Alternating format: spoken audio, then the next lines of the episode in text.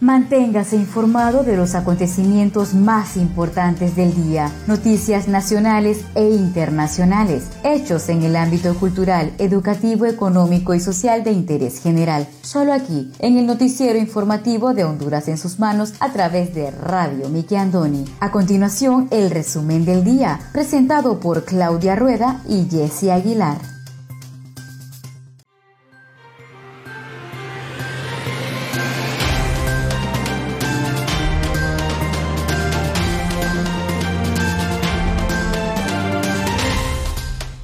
Muy buenas tardes, sean todos bienvenidos a una edición más de su noticiero informativo Honduras en sus manos, a través de Radio TV Miki Andoni Siglo XX.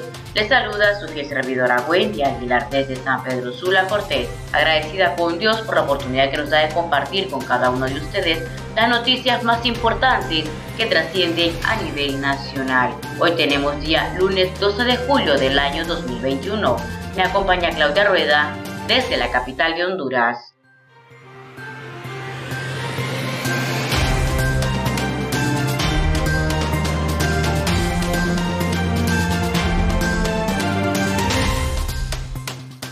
Buenas tardes, gracias por su compañía para este inicio de semana, lunes 12 de julio del año 2021. Le saluda Claudia Rueda desde Tegucigalpa, capital de Honduras. A continuación, el resumen de Noticias Diario con los acontecimientos más importantes a nivel nacional. Para Radio TV, Miki Andoni, siglo XX, de Noticias de Honduras en sus manos. Redoblemos las medidas de prevención y bioseguridad, el uso correcto de mascarilla, el lavado frecuente de manos o uso de gel y la distancia entre personas pueden salvar vidas.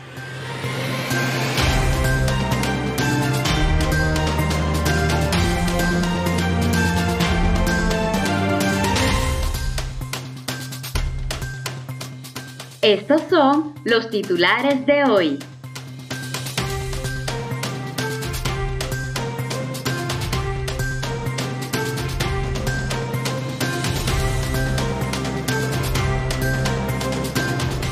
Noticias nacionales y relacionadas al tema del COVID. Llegan al país 187.200 dosis de vacunas AstraZeneca a través del mecanismo COVAX-Gavi. Especialistas proponen al gobierno crear grandes centros de estabilización para salvar vidas de pacientes con COVID-19. En otras noticias y siempre a nivel nacional, a partir de este lunes se anuncian alzas en el precio de la gasolina. Honduras surge de un proceso electoral creíble para no dejar duda de fraude. Congreso Nacional aprueba ampliación de amnistía vehicular y municipal hasta el 31 de diciembre. También le brindaremos el estado del tiempo válido para este lunes 12 de julio y el artículo del día, la odiosa servidumbre, artículo escrito por el licenciado Gautama Fonseca, quien paz descanse.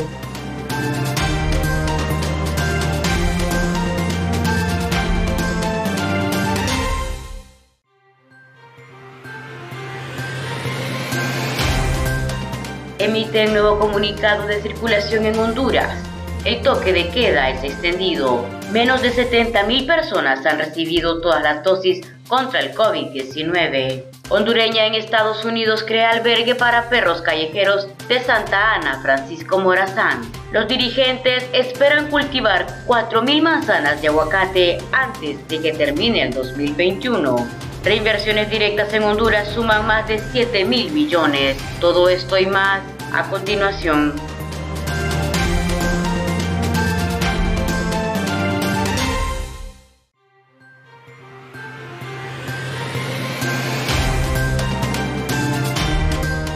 Iniciamos desde ya con el desarrollo de las noticias.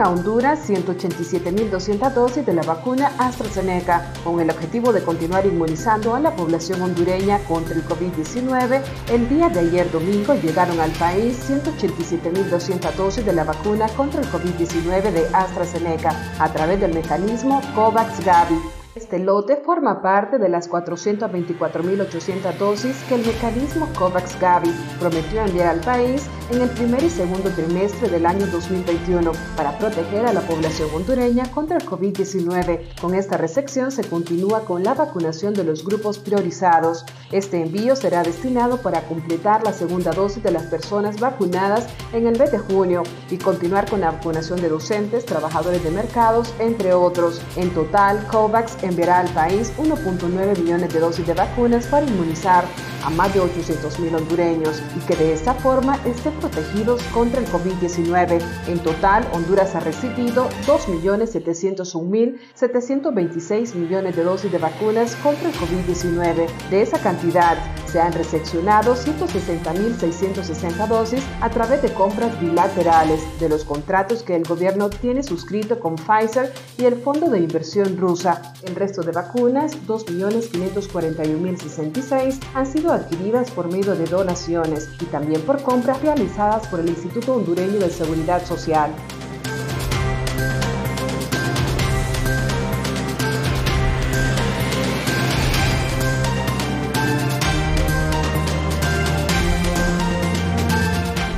emite nuevo comunicado de circulación en Honduras. El toque de queda es extendido. Ante la emergencia sanitaria que vive el país por el aumento sostenido de casos de COVID-19, las autoridades de la Secretaría de Seguridad de Honduras nuevamente extendieron el toque de queda hasta el próximo domingo 18 de julio, en un horario que comprende entre las 10 de la noche y las 5 de la mañana. Además, se pronunciaron respecto a las medidas de circulación. Esta institución indicó que la atención a la población en el sistema financiero, supermercados y comercios en general no deberán superar el 50% de la capacidad de sus instalaciones para hacer cumplir lo anterior. La seguridad advirtió que la Policía Nacional realizará operativos permanentes. Asimismo, detalló que tienen prohibido operar a nivel nacional de bares, discotecas, cines, gimnasios, teatros, complejos deportivos, centros de convenciones y centros educativos en sus niveles de primaria, secundaria y superior. Del mismo modo, prohibieron reuniones en casas particulares de más de 10 personas, salvo en los casos que haya autorización por SINAGER para efectos de pilotaje. En ese sentido, únicamente pueden circular en horario no permitido las personas que atienden las siguientes actividades. Seguridad, salud, emergencia, transporte público, transporte de carga pesada, energía, telecomunicaciones, internet, medios de comunicación, hoteles, personas nacionales y extranjeros que arriben al país en vuelos nocturnos. Estos deben acreditar con su boleto de viaje su destino. El sector agroalimentario y agroquímico y el personal de soporte técnico y administrativo del sistema bancario.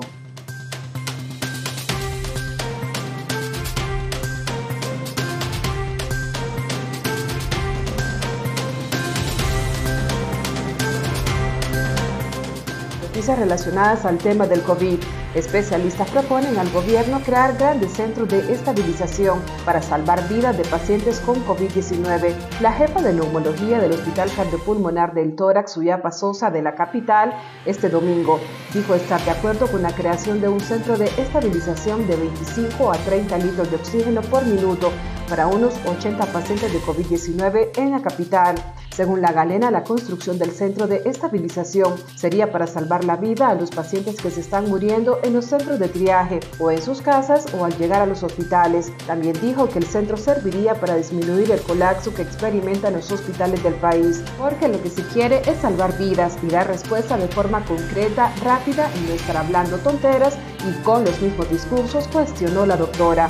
Lo que queremos nosotros es solucionar los problemas que estamos viviendo, pero hasta este día no tenemos tenemos respuesta, lamentó la neumóloga. Por su parte, el infectólogo Tito Alvarado compartió la propuesta de Noticieros hoy mismo de crear un centro de estabilización de 25 a 30 litros de oxígeno por minuto para unos 80 pacientes de la capital. Estamos en la necesidad de abrir un centro de estabilización grande en Tegucigalpa, con todo el personal y recursos necesarios para estabilizar pacientes. Ya están habiendo muertes en los viajes y en las casas, porque las personas no pueden afrontar los pagos en un hospital privado, alertó el galeno. El profesional de la medicina ejemplificó que así como en El Salvador hizo un gran centro de estabilización, en Honduras se quiere reducir la mortalidad Aparte de incrementar la vacunación, entonces se necesita construir grandes sanatorios que cuenten con suficientes insumos para la atención de pacientes con coronavirus. Para Alvarado, los centros de atención deben estar equipados con bastante oxígeno, médicos, enfermeras, material rápido de diagnóstico, debido al momento difícil que vive Honduras por causa de la pandemia. Por su parte, el galeno Marco Eliud Girón señaló que al no haber cupos en los hospitales se acumulan pacientes que requieren alto requerimiento de 15 hasta 60 litros de oxígeno por minuto. En ese sentido, el doctor sugirió al gobierno aumentar la inversión para mejorar el nivel de atención en los centros especializados, con médicos capacitados en ventilación mecánica no invasiva de alto flujo, para evitar el aumento de muertes por el COVID-19. Además, el entrevistado recomendó abrir camas en los hospitales. Se tiene que hacer algo porque nos estamos asfixiando en los triajes. Por tanto, suban el nivel de atención con alto flujo de oxígeno, sugirió el doctor.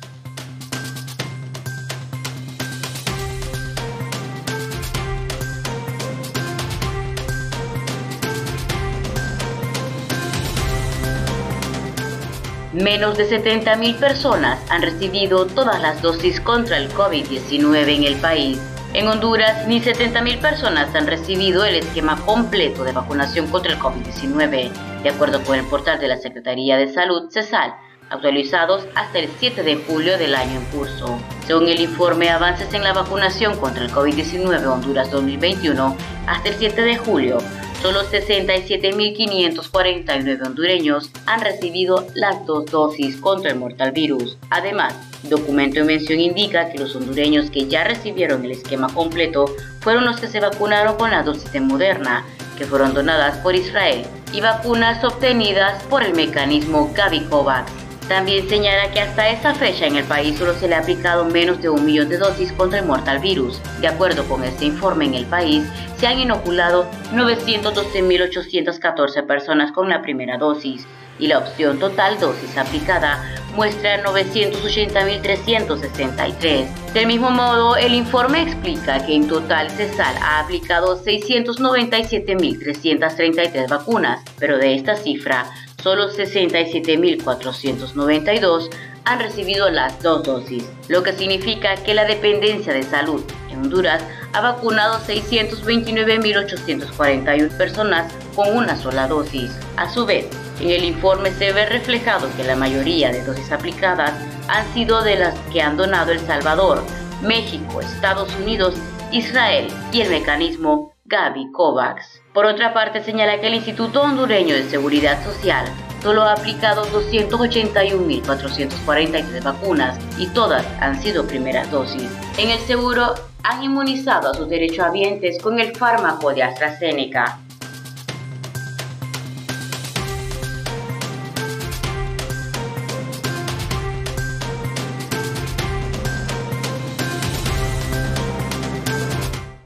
Conozca Honduras como su propia mano. www.hondurasensusmanos.com Geografía e historia de Honduras. Conozca Honduras como su propia mano. www.hondurasensusmanos.info Honduras en sus manos. Noticias. Conozca Honduras como su propia mano www.rinconesdehonduras.info Honduras en sus manos. Turismo.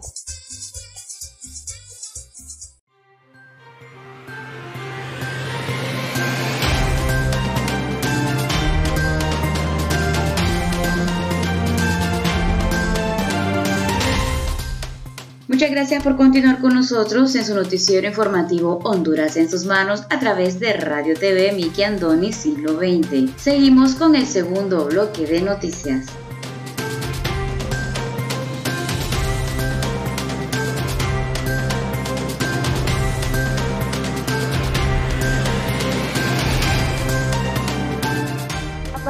De este lunes 12 de julio anuncian alzas en el precio de la gasolina. La Secretaría de Energía, a través de la Dirección de Comercialización de Hidrocarburos y Biocombustibles, establece que los derivados reflejarán un aumento en el precio del carburante, excepto el diésel, el gas LPG y la gasolina regular. La cual entrará en vigor a partir de este lunes hasta el 19 de julio a partir de las 6 de la mañana. El galón de gasolina superior que se cotiza a 102.23 lempiras por galón registrará un incremento de 0.09 centavos, por lo que su incremento será leve a partir de este lunes. Por su lado, la gasolina regular no registra aumento este fin de semana, según el informe de la Secretaría de Desarrollo Económico, por lo que su precio se mantiene en 94.21 lempiras por galón. Mientras tanto, el galón de diésel presenta una rebaja de 23 centavos, por lo que se cotizaba la semana pasada en 83.76 lempiras, pero ahora pasa a costar 83.53 lempiras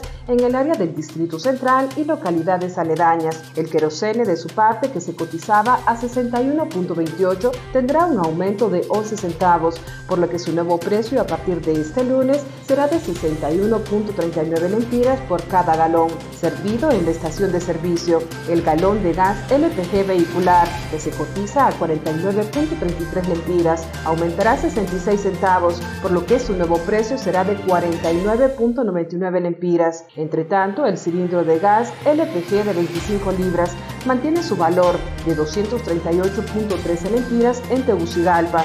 En San Pedro Sula, el nuevo precio de la gasolina superior será de 100.64 lempiras, la regular 92.51, el queroseno 59.65 lempiras, el diésel 81.76, el gas vehicular mantiene su precio de 46.40 y el gas LPG doméstico a 238.13 lempiras.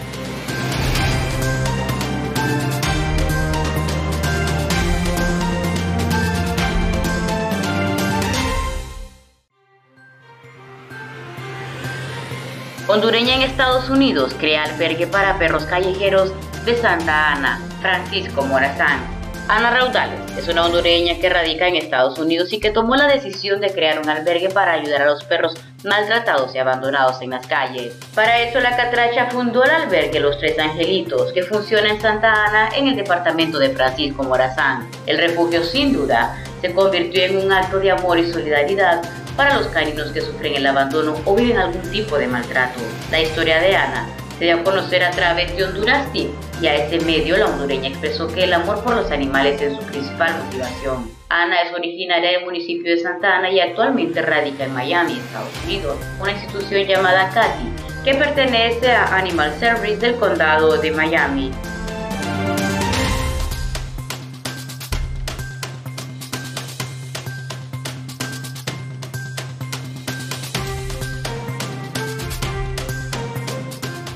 Honduras surge de un proceso electoral creíble para no dejar duda de fraude. El ex magistrado del extinto Tribunal Supremo Electoral, Denis Gómez, sugirió que es necesario que en Honduras se realice un proceso electoral creíble y que no deje duda de fraude en los resultados de las próximas elecciones generales. En ese contexto, indicó que el presupuesto para tecnología puede ayudar, ya que el mecanismo de transmisión de resultados electorales TRE no es un lujo, sino una buena práctica internacional en el día de las elecciones somos el único país en el mundo que en la mesa, en el día de las elecciones, se manipulan los documentos electorales, cuentan los votos, llenan las actas y cambian resultados los activistas políticos. Sin embargo, tal situación no ha querido ser respondida por los que toman decisiones en el Congreso de la República. Y de ahí que la costumbre de esa práctica se intente ser emulada en las elecciones generales de este año 2021, señaló. De igual forma, precisó que es fundamental que se siga trabajando con las reglas claras para que la ley no solamente sea aplicada a aquellos partidos políticos que no estén fungiendo en condición de propietarios en el Consejo Nacional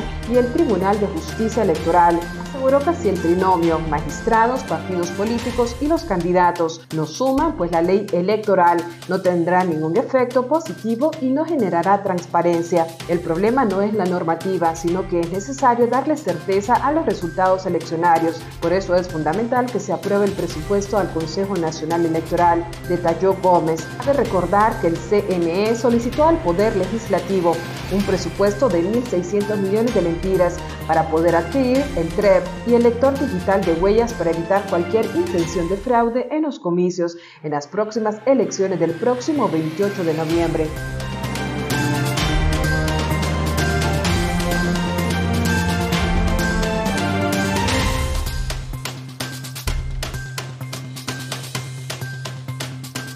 Los dirigentes esperan cultivar 4.000 manzanas de aguacate antes de que termine el 2021. Cultivar 4.000 manzanas de aguacate. Ese es el plan que tienen para este 2021 los productores de ese rubro lo manifestó el dirigente de este sector, Víctor Barahona. Barahona comentó que con esta ambiciosa iniciativa buscan poder aumentar el consumo de esta fruta en todo el país, así como poder hacer crecer la exportación de este producto. Con la producción de aguacate, se pretende reducir la fuga de divisas que se registra mediante la importación del aguacate especialmente de México, explicó Barahona. En ese sentido, el productor expresó que el origen del proyecto fue hace más de dos años y medio, por lo que ya está en proceso, es algo que los entusiasma mucho. Expresó que el proyecto que se realiza paso a paso, ya que cada área requiere de tiempo y de esfuerzo, empezando por la promoción, luego sigue el proceso de planificación y por último, pero no menos importante, la ejecución de la obra. Sostuvo que el fin principal de la iniciativa es el poder ofrecer a la población hondureña un producto de calidad que pueda llegar tanto a los habitantes del pueblo como del casco urbano.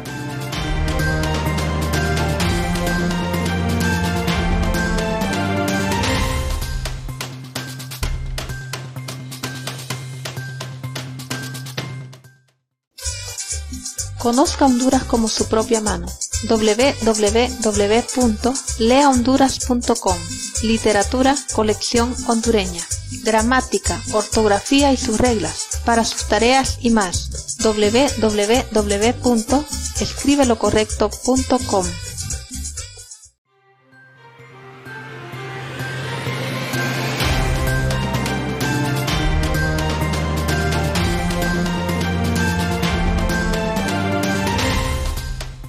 Muchas gracias por continuar con nosotros en el tercer y último bloque de noticias en el noticiero informativo de Honduras en sus manos a través de Radio TV Miki Andoni Siglo XX.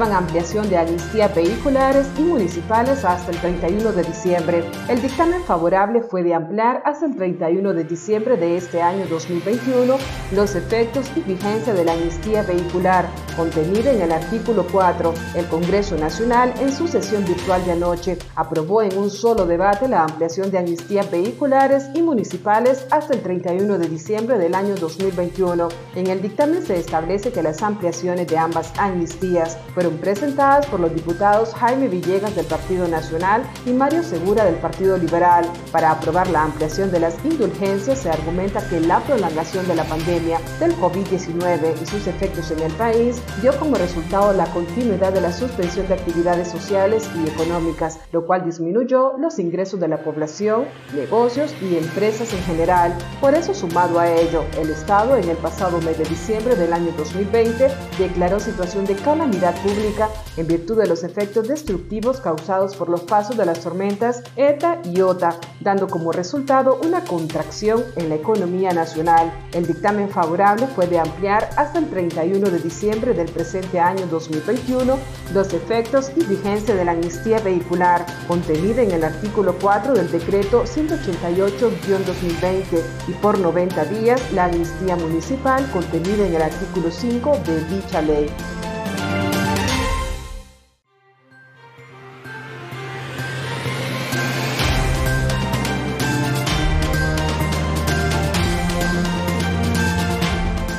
Reinversiones directas en Honduras suman más de 7 mil millones, unos 311 millones de dólares, lo que significa 7.764 millones de lempiras, suman las reinversiones de utilidad directas en el primer trimestre del presente año. Así lo informó este domingo el economista del Consejo Nacional de Inversiones, Alejandro Arón. De acuerdo con el experto, la reinversión de utilidades directas es una figura tributaria tendiente a fomentar la capitalización de las empresas mediante el aporte del capital financiado con utilidades tributales en la creación de nuevas empresas. En este sentido, el experto dijo que hablan de inversión extranjera directa y de las empresas que radican en Honduras con capital extranjero. En el primer trimestre de este año las reinversiones alcanzan los 311 millones de dólares frente al cierre del año pasado que fueron 418 mil millones. Entonces se observa una tendencia a recuperación en la inversión extranjera directa, afirmó el economista.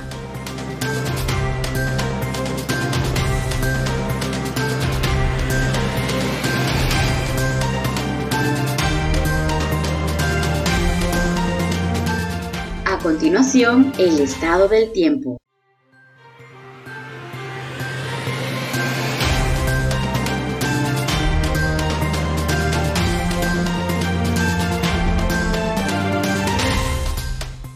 Pronóstico del tiempo válido para este lunes 12 de julio. Para este lunes el paso de una onda tropical débil estará generando precipitaciones dispersas en las diferentes regiones del país. Este lunes mayores acumulados en el oriente y occidente. También se mantiene el viento acelerado del este y suroeste, transportando humedad desde el mar Caribe hacia el interior del territorio nacional. Esta noche tendremos fase de luna, luna creciente. El oleaje en el litoral caribe será de 1 a 3 pies y en el Golfo de seca de 3 a 5 pies.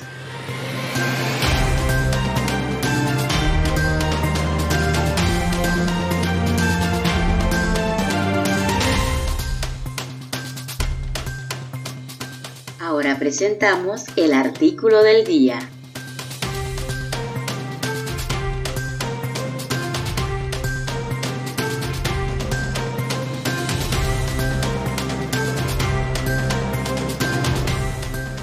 Artículo del día por el licenciado Gautama Fonseca, que en paz descanse. Artículo publicado el 24 de abril de 1986, tomado del diario hondureño Tiempo. La odiosa servidumbre. Vamos hacia la guerra, hacia la matanza, hacia la destrucción.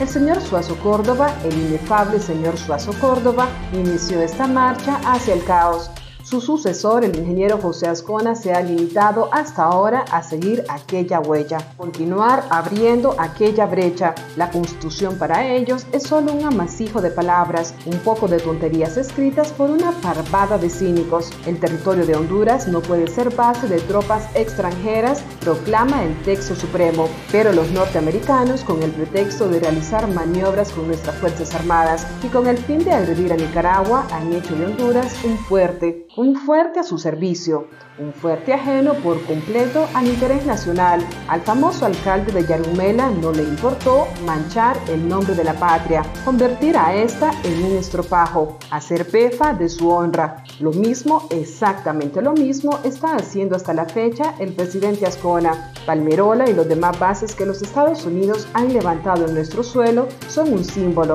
un símbolo de la ignominia, de entrega indecorosa, de falta de dignidad de irrespeto a la ley, el patriotismo entre nosotros anda de vacaciones. En su ausencia, el señor Reagan y sus halcones hacen y deshacen. Han convertido a esta cosa triste que es Honduras en la nueva Panamá, en la Panamá de antes de Torrijos, en la Panamá sometida y avasallada. Suazo Córdoba y los que lo rodearon, y Ascona del Hoyo y los que lo rodean, son los responsables de que los hondureños estemos bebiendo este nuevo trago amargo, esta nueva ponzoña, de que Honduras haya caído en la odiosa servidumbre en que se encuentra. Para leer más artículos del pensamiento del licenciado Gautama Fonseca, te invitamos a visitar nuestra página Lea Honduras.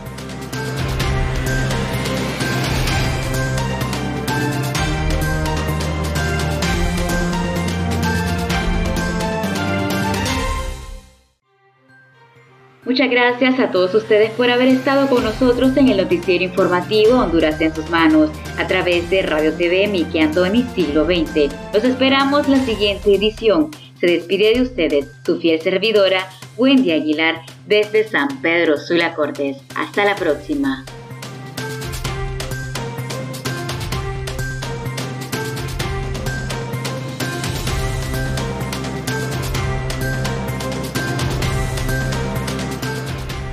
Gusto haber compartido las noticias más importantes del día a través de Radio TV Miki Andoni Siglo XX para Noticias de Honduras en sus manos. Si desea dejarnos algún comentario, puede buscarnos en Facebook como Radio TV Miki Andoni Siglo XX.